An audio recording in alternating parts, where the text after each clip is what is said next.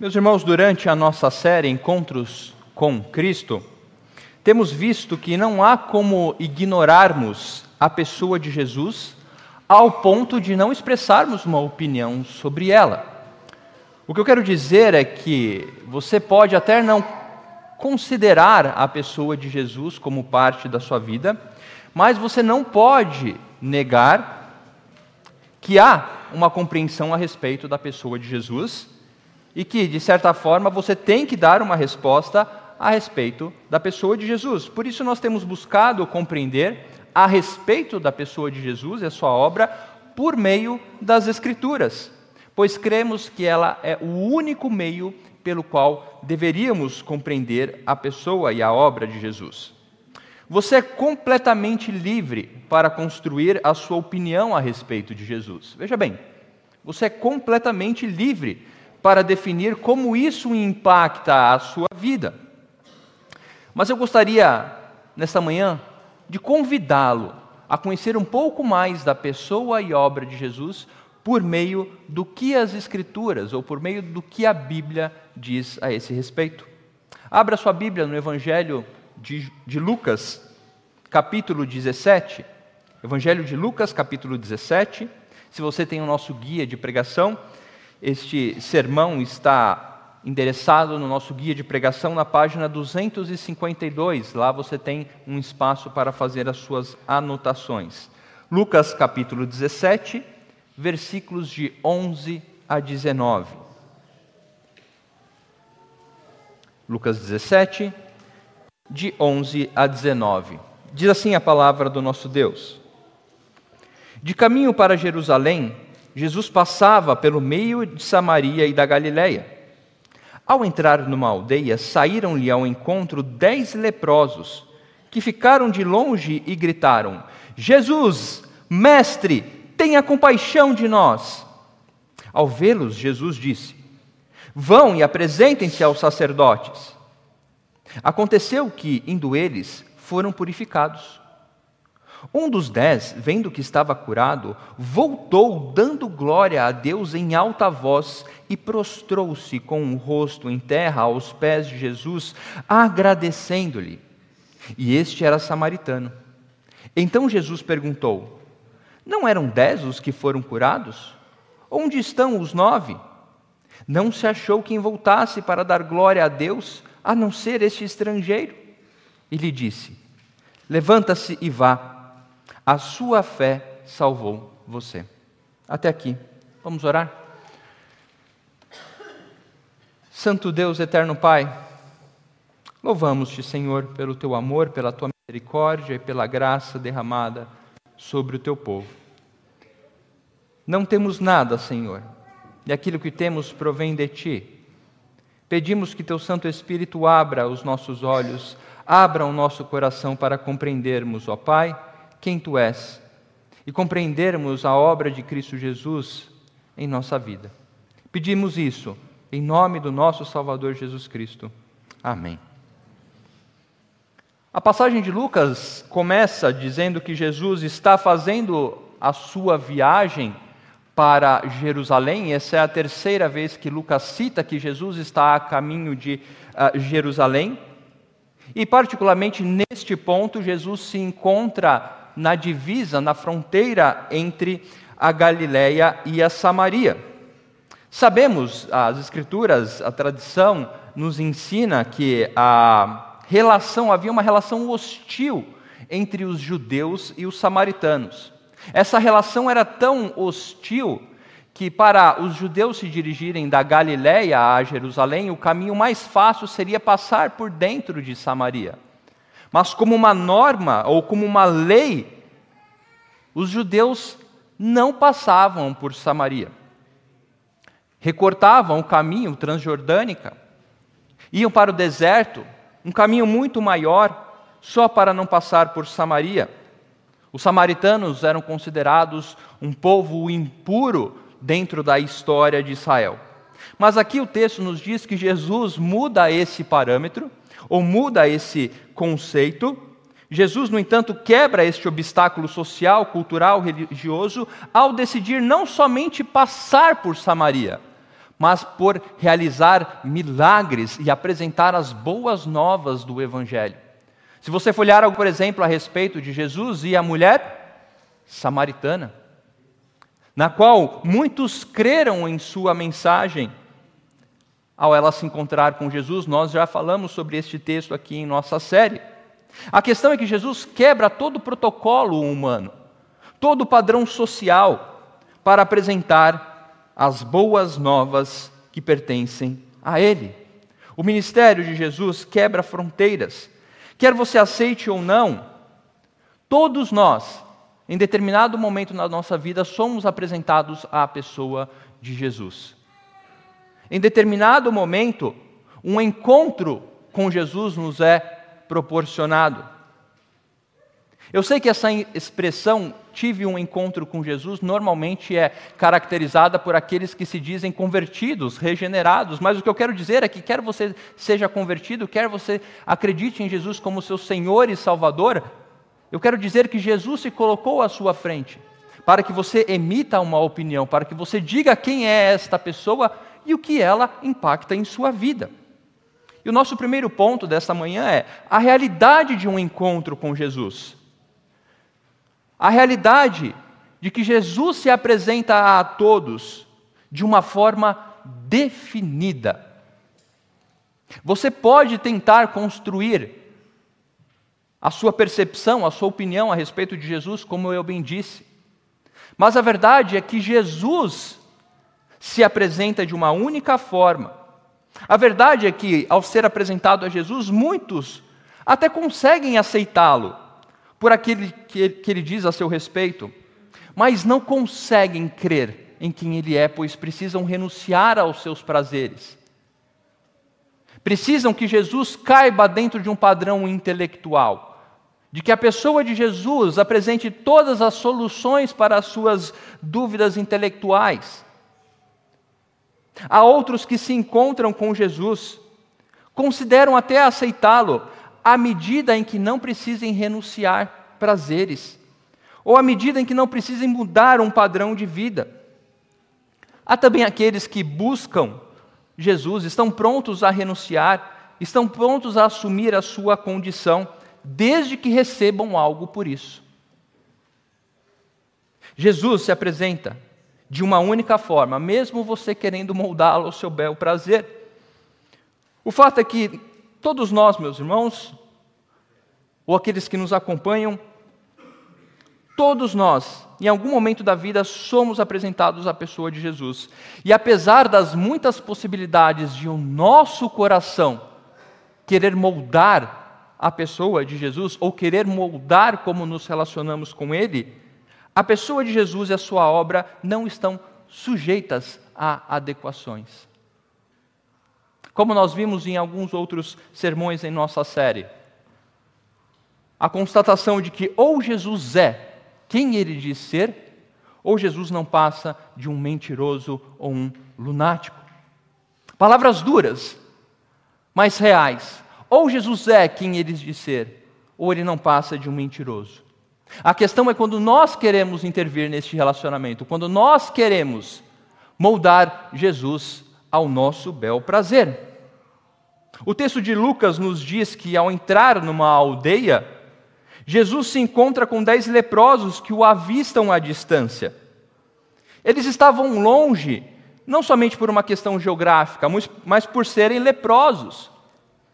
Essa doença, a lepra, neste período, abrangia uma série de doenças de pele, graves e contagiosas, não é como a lepra que nós conhecemos hoje.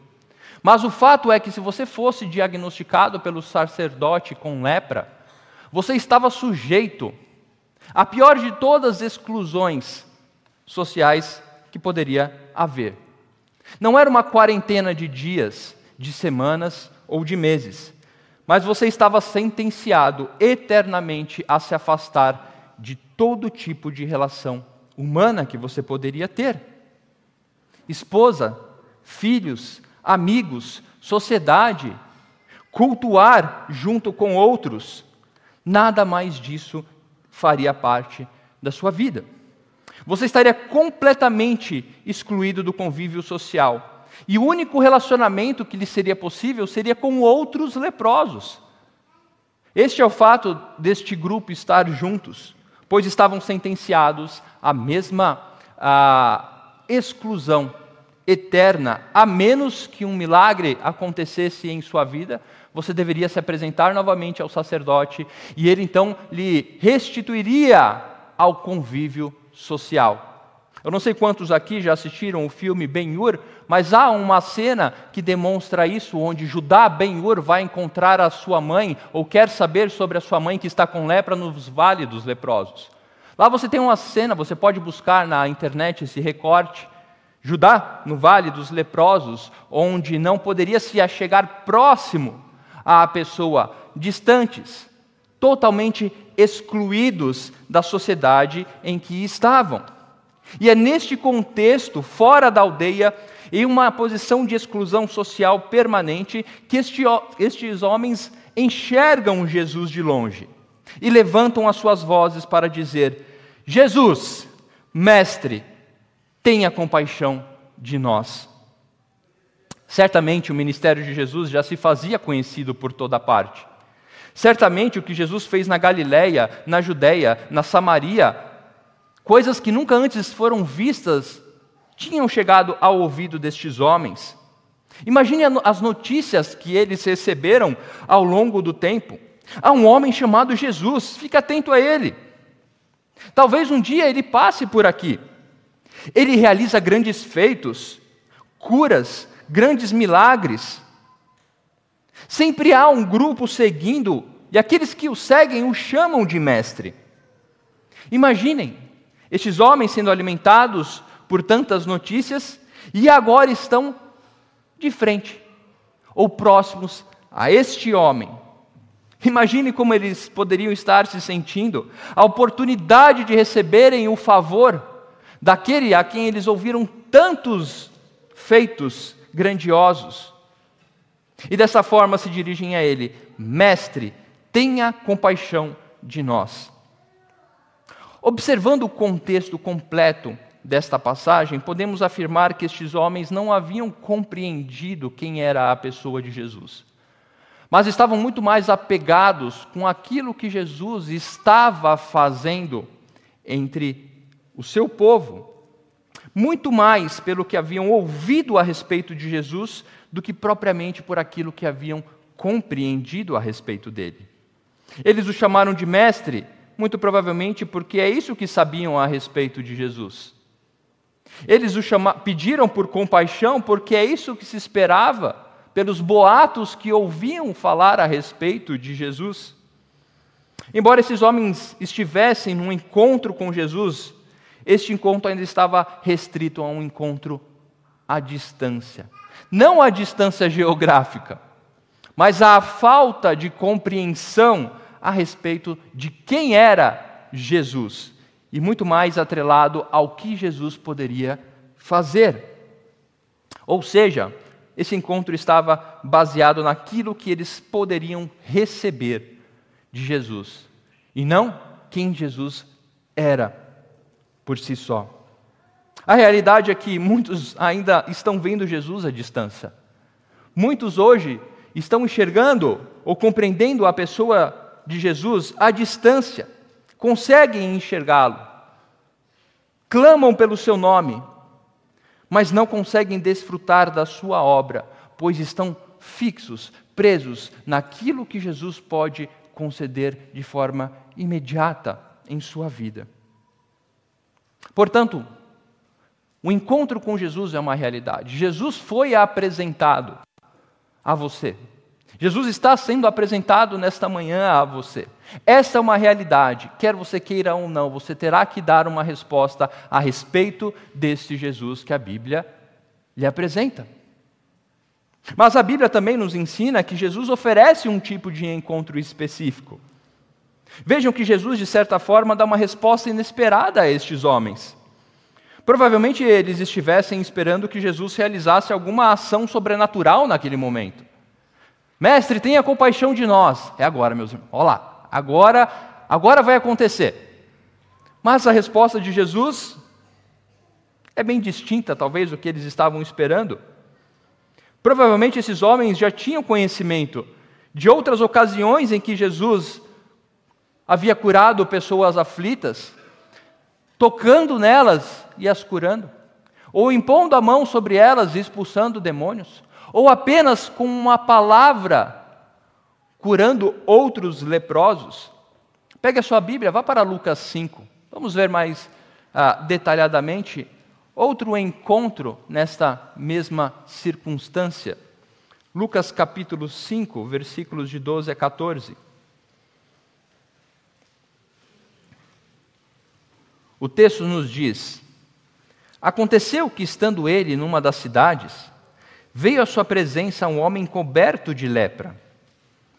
Ao ver a Jesus, prostrando-se com o rosto em terra, suplicou-lhe: Senhor, se quiseres, podes purificar-me.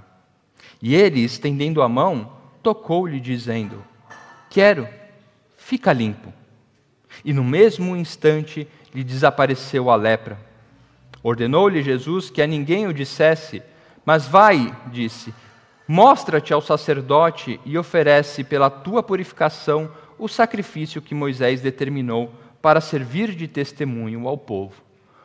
Muito provavelmente essa história já tinha chegado a esse grupo de leprosos. E era isso que eles estavam esperando de Jesus ao clamar por compaixão. Mas não foi isso que Jesus fez desta vez. Jesus apenas disse: Vão e apresentem-se ao sacerdote, ou aos sacerdotes. Assim como em Lucas 5, Jesus cita essa ordenança dada por Deus no livro de Levíticos, onde era o sacerdote que tinha autorização, ou era o sacerdote que possuía a autonomia e o poder para diagnosticar a lepra de um homem, sentenciá-lo à exclusão permanente da sociedade, como para restituí-lo caso estivesse curado da sua condição de rejeitado. Mas vejam que, diferente do episódio de Lucas 5, a diferença para este episódio agora com os dez leprosos é que não houve cura. Quando Jesus manda o primeiro procurar o sacerdote, a cura já estava realizada. Mas agora não. Simplesmente vão. E como o contexto nos diz, mesmo sem experimentar a cura, estes homens obedeceram e foram purificados enquanto estavam a caminho do sacerdote. Eles não tinham o que fazer a não ser obedecer a Jesus. E à medida que ia, eles foram curados. Você pode imaginar essa cena? Ouvir da boca de Jesus para procurar o sacerdote, como única opção, sem experimentar nada ainda, caminham ao encontro do sacerdote. Ao longo do caminho, começam a ver as suas mãos, os seus pés, o seu rosto sendo transformado, sendo purificado, olhando para os seus amigos e vendo essa transformação. A alegria deve ter tomado conta dos corações. Certamente o sentimento de voltar à vida era o que ocupava o coração desses homens. A euforia por estarem junto do sacerdote o quanto antes para ouvirem a sentença: vocês estão limpos. O desejo de poder voltar e viver em sociedade. Saber que poderiam voltar para sua esposa, para os seus filhos, para os seus amigos. Certamente foi isso que estes dez homens experimentaram quando foram curados por Jesus. Mas havia algo diferente acontecendo a um deles. Sim, todos experimentaram desta alegria, todos experimentaram dessa euforia, mas em um deles algo diferente aconteceu. Que, mesmo em meio a toda essa carga de sentimentos legítimos de alegria, de euforia, agiu de forma distinta, decidindo retornar para Jesus. A Bíblia, o texto aqui não nos diz, mas talvez esses homens tenham tido uma conversa do tipo: este único homem que voltou dizendo: Esperem aí, nós estamos limpos, nós fomos curados. Não foi Jesus quem nos curou? Nós temos o dia todo para ir ver o sacerdote, vamos voltar para falar com Jesus. E os outros nove, talvez respondendo: Não temos tempo para isso. Precisamos ir logo ao encontro do sacerdote para termos a nossa vida restituída. E este outro homem responde: Vocês podem ir, mas eu preciso voltar. E o texto nos diz que este homem voltou. Eu não estou duvidando da gratidão destes dez homens. Eu não tenho dúvida que o coração destes homens foi preenchido por uma extrema gratidão. Você não pode ter sido curado de lepra dessa forma e não ser grato. Mas todo esse sentimento de gratidão não estava alicerçado na pessoa de Jesus, mas no fato em si.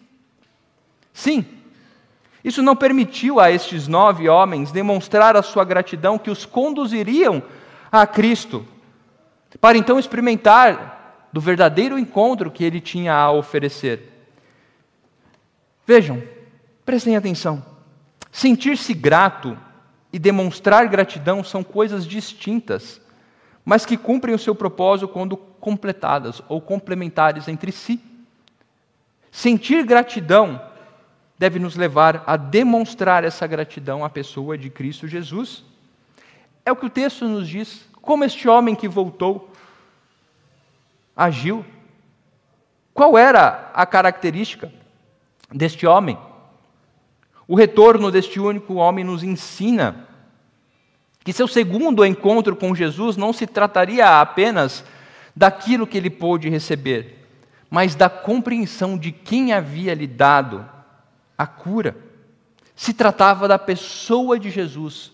Não se tratava mais apenas do que havia recebido, mas de quem havia lhe dado. Este homem, então, volta gritando da mesma forma com que gritou para Jesus poder ter compaixão dele. Mas agora sob outra perspectiva. Este homem volta gritando, clamando, mas agora sob outra perspectiva. Ele não estava gritando para que pudesse ser ouvido apenas pelo seu clamor, devido à sua limitação da lepra. O grito não era mais para que ele, porque ele não podia se aproximar de Jesus. Pelo contrário, agora este homem gritava para que todos pudessem ouvi-lo, glorificando a Deus. Este homem havia reconhecido a oferta de um verdadeiro encontro com Jesus. Este homem havia compreendido quem era aquele que havia o curado e estava ali para adorá-lo. Gratidão e adoração caminham juntas. A gratidão por aquilo que Cristo fez em nossa vida nos leva a uma vida de adoração. E uma adoração específica, não somente com a nossa boca proclamando, mas com nossas atitudes. Este homem se prostrou diante de Jesus, assim como aquele homem de Lucas 5. Se o Senhor quiser, aquele homem disse. E este aqui, dando glórias a Deus na pessoa de Jesus.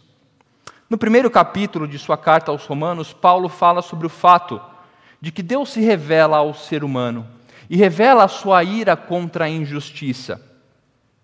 Em 1, em Romanos, versículos de 28 a 21, Paulo enfatiza que a razão por qual esses homens se tornam ímpios é porque eles rejeitam a revelação de Deus, pois conhecem a Deus e não honram Deus como sendo Deus e não lhe dão graças.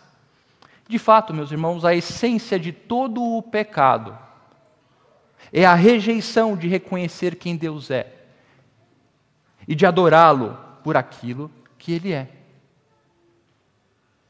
Se eu pedisse para você falar agora ou pensar qual o pior pecado que você já cometeu para com Deus, eu creio que dificilmente viria à sua cabeça ingratidão. Mas essa é a essência. Não reconhecer quem Deus é e não adorá-lo por quem Ele é, é o que alimenta todas as suas decisões contrárias à vontade de Deus. Toda vez que pecamos, estamos de alguma forma rejeitando quem Deus é, a sua bondade, a sua justiça, a sua santidade. E não estamos adorando por quem Ele é, mas adorando a nós mesmos, adorando o nosso próprio coração, adorando a nosso próprio senso de segurança. Jesus se apresenta a todos nós. Jesus oferece um encontro no qual ele determina o modelo que será. Pense bem. A Bíblia nos ensina que este é o problema, que este é o problema existente na natureza humana. O sentimento de que precisamos ser atendidos, de que precisamos ser saciados, de que precisamos estar plenamente satisfeito com todas as coisas. O coração do homem busca busca se tornar o seu próprio Deus. Temos o direito de ser feliz. Deus é bom. Ele não ia querer me ver triste ou infeliz. Quantos casamentos não são dissolvidos com essas justificativas? Que nada mais são do que não compreender quem Deus é e não adorá-lo como ele deve ser adorado. Não compreender ou compreender e não aceitar que Cristo morreu para que agora pudéssemos andar em novidade de vida e fazer aquilo que agrada ao Senhor. Não se trata mais de simplesmente me satisfazer, mas trata-se de reconhecer aquele que agora me satisfaz em todas as coisas. Não se trata do que o mundo diz, você precisa ser feliz, você precisa encontrar a sua felicidade. O que a palavra nos diz é que há uma felicidade eterna, que não é esta que o mundo procura, não é esta que o seu coração muitas vezes lhe oferece. A verdadeira felicidade a verdadeira plenitude de coração está em compreender a obra de Cristo e isso mudar a sua vida. Isso mudar o seu jeito de enxergar as coisas, de lidar com as coisas. Muitas vezes buscamos um Deus que nos deve boas explicações para o que Ele está fazendo em nossa vida. Muitas vezes buscamos a Deus ou compreendemos a pessoa de Jesus Cristo à medida em que ele atende às nossas dúvidas e responde de forma satisfatória ao nosso coração. Mas não é este o relacionamento que Jesus nos oferece. O encontro que Jesus nos oferece é aquele que nos faz querer voltar a Ele, reconhecendo em gratidão tudo aquilo que Ele fez por nós. Esse segundo encontro deste homem com Jesus não se trata mais sobre cura física, mas sobre salvação da alma. Este retorno para Jesus não é simplesmente para agradecer pela cura física, mas para reconhecê-lo como Senhor sobre a sua vida, prostrando-se aos seus pés em obediência, em submissão, em adoração. Compreender o que Jesus Cristo fez em sua vida deve levá-lo à adoração por quem Ele é, e não somente por aquilo que Ele pode satisfazer os seus desejos.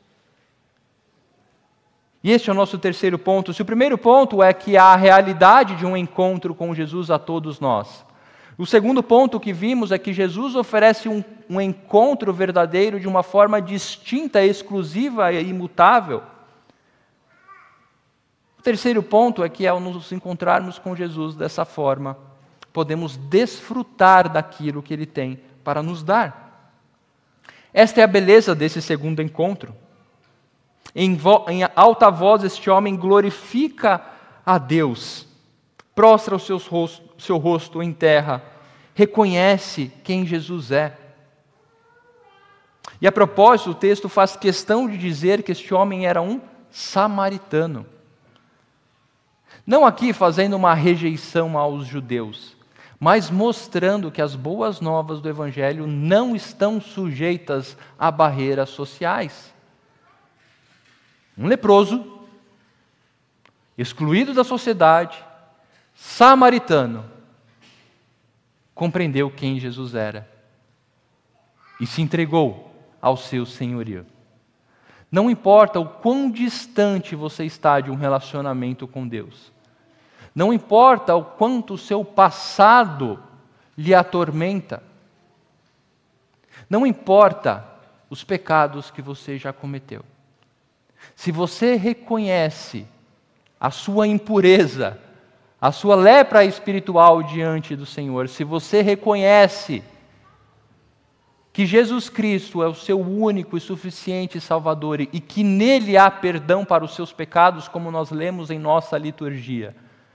E se você reconhece que a obra de Cristo Jesus teve como propósito a glória de Deus Pai, reunindo para si um povo santo, eu quero dizer que você precisa adorá-lo por meio das suas ações de vida, obedecendo se entregando, sabendo que o foco não é mais aquilo que você pode receber, mas o poder daquele que está acima de todas as coisas e lhe concedeu algo eterno, a sua salvação.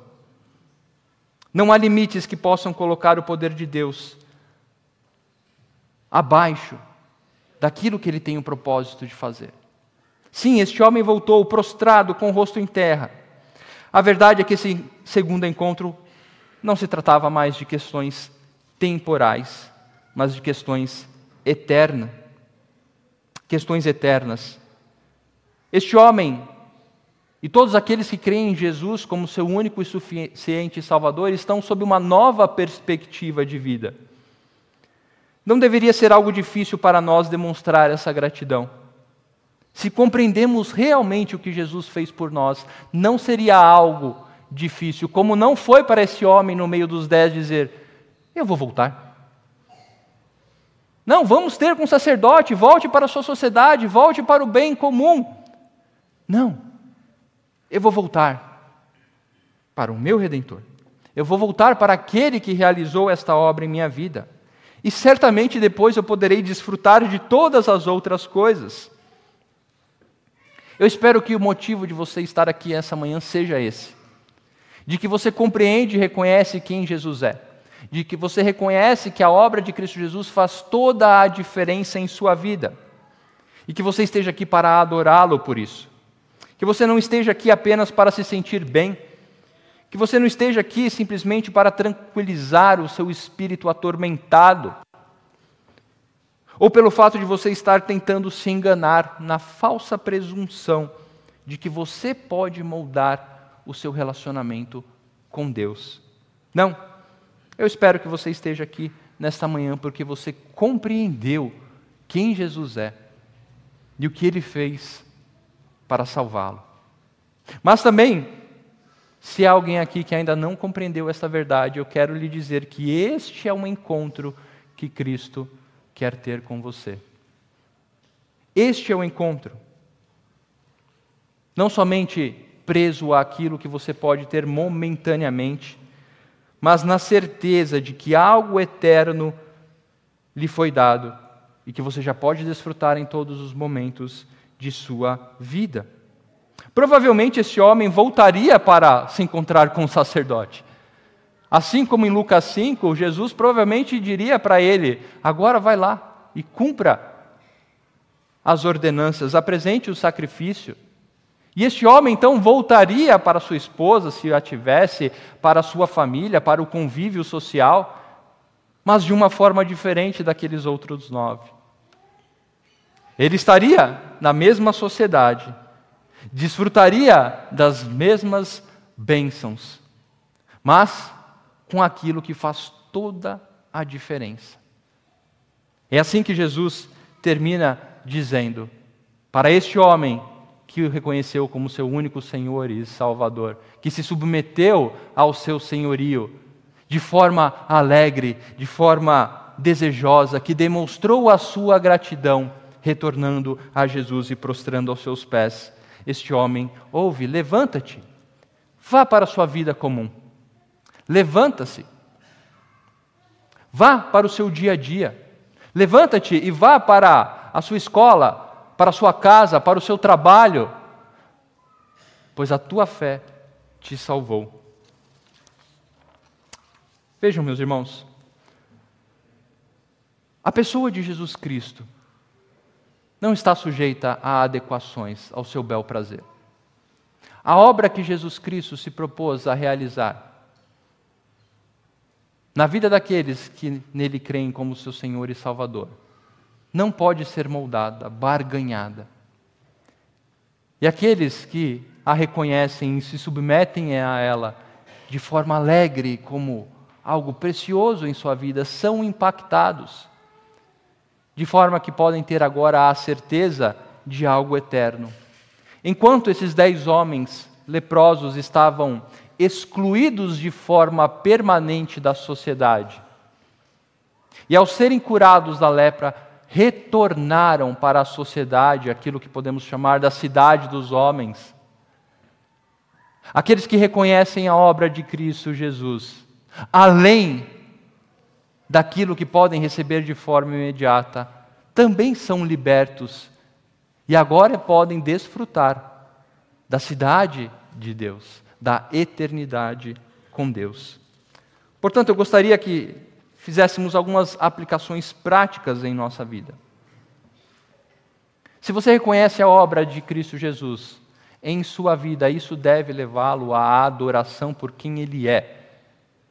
E esta adoração reflete a forma com que você vive, as escolhas que você faz, a forma como você enfrenta os seus dilemas, a forma como você compreende o mundo ao seu redor, estão todas ligadas ao que Cristo fez por você. Dentro em breve, no próximo cântico, após o sermão, teremos, por exemplo, um momento de dízimos e ofertas, um momento de gratidão ao Senhor por aquilo que Ele é e por aquilo que Ele fez. Em saber que o Senhor toma conta de nossas vidas, em gratidão reconhecemos isso, dando-lhe dízimos e ofertas à sua casa, a forma com que lidamos com a nossa família, a forma com que enxergamos o mundo ao nosso redor, tudo isso tem que ser impactado e conduzido por quem Cristo é e o que ele representa em sua vida. Você compreende que essa história dos dez leprosos é a história da sua vida? Você compreende que Cristo, de certa forma, se apresentou a você lhe dando um encontro, oferecendo um encontro genuíno? Qual destes leprosos você é? Todos nós vivemos em algum momento uma vida de enfermidade espiritual, distantes do Senhor. Mas Cristo nos oferece a cura, não somente física, mas a eterna. Sabe como você vai responder essas perguntas? Quem é você nessa história e se você compreende a obra de Cristo em sua vida? Analisando a forma com que você vive. Analisando a forma com que você se relaciona com o mundo em que você está. Se Cristo faz sentido para estas decisões. Se Cristo impacta o seu dia a dia. Jesus Cristo oferece um verdadeiro encontro com Ele você pode até não saber como isso irá impactar a sua vida, mas eu quero dizer que fará toda a diferença, pois este encontro lhe conduzirá para a eternidade com Deus. E as Escrituras são claras a respeito daqueles que, como Romanos 1 diz, rejeitam a revelação do Senhor. Haverá eternidade para todos nós. Com Deus ou sem a presença de Deus. Você pode não gostar do que está ouvindo, você pode não querer aceitar, mas esta é a forma com que Deus se revelou na plenitude da pessoa de Jesus Cristo. Este é o Jesus Cristo que a Bíblia apresenta. Um Deus de graça, que cura, que santifica, que purifica de todo o pecado, para que agora estes que recebem esta dádiva retornem a Ele em gratidão de vida. Se você compreende esta verdade, se você já vive este encontro, eu quero lhe dizer que você continue caminhando em adoração, em louvor, em honra e obediência. Que o Senhor nos abençoe a compreendermos o valor, a riqueza da obra realizada em Cristo Jesus em nossa vida. Vamos orar? Senhor, obrigado pela tua palavra, obrigado pelo teu amor, obrigado pela tua revelação. Obrigado, Senhor, porque em Cristo Jesus conhecemos, ó Pai, o teu amor por nós. Em Cristo Jesus conhecemos, ó Pai, o meio, o único caminho pelo qual podemos viver eternamente com o Senhor. Obrigado, ó Pai, pois não merecíamos. Obrigado, pois estávamos distantes, assim como estes leprosos, impossibilitados, ó Pai, de termos comunhão contigo. E por meio de Cristo Jesus, esta comunhão foi possível. Se agora temos paz contigo, é porque Cristo morreu pelos nossos pecados. Se agora podemos caminhar em novidade de vida, perseverando, ó Pai, buscando fazer a tua vontade dia após dia, é porque em Cristo Jesus todas as coisas que precisamos para isso nos foram dadas. Que o nosso coração se encha de alegria como o coração daqueles homens foram enchidos, mas que recebamos também a gratidão deste único homem que retornou e nos prostremos diante de Ti para adorá-lo com as nossas vidas. Este é o nosso desejo, porque assim podemos fazer, no nome do Senhor Jesus Cristo, pelo qual nós oramos. Amém.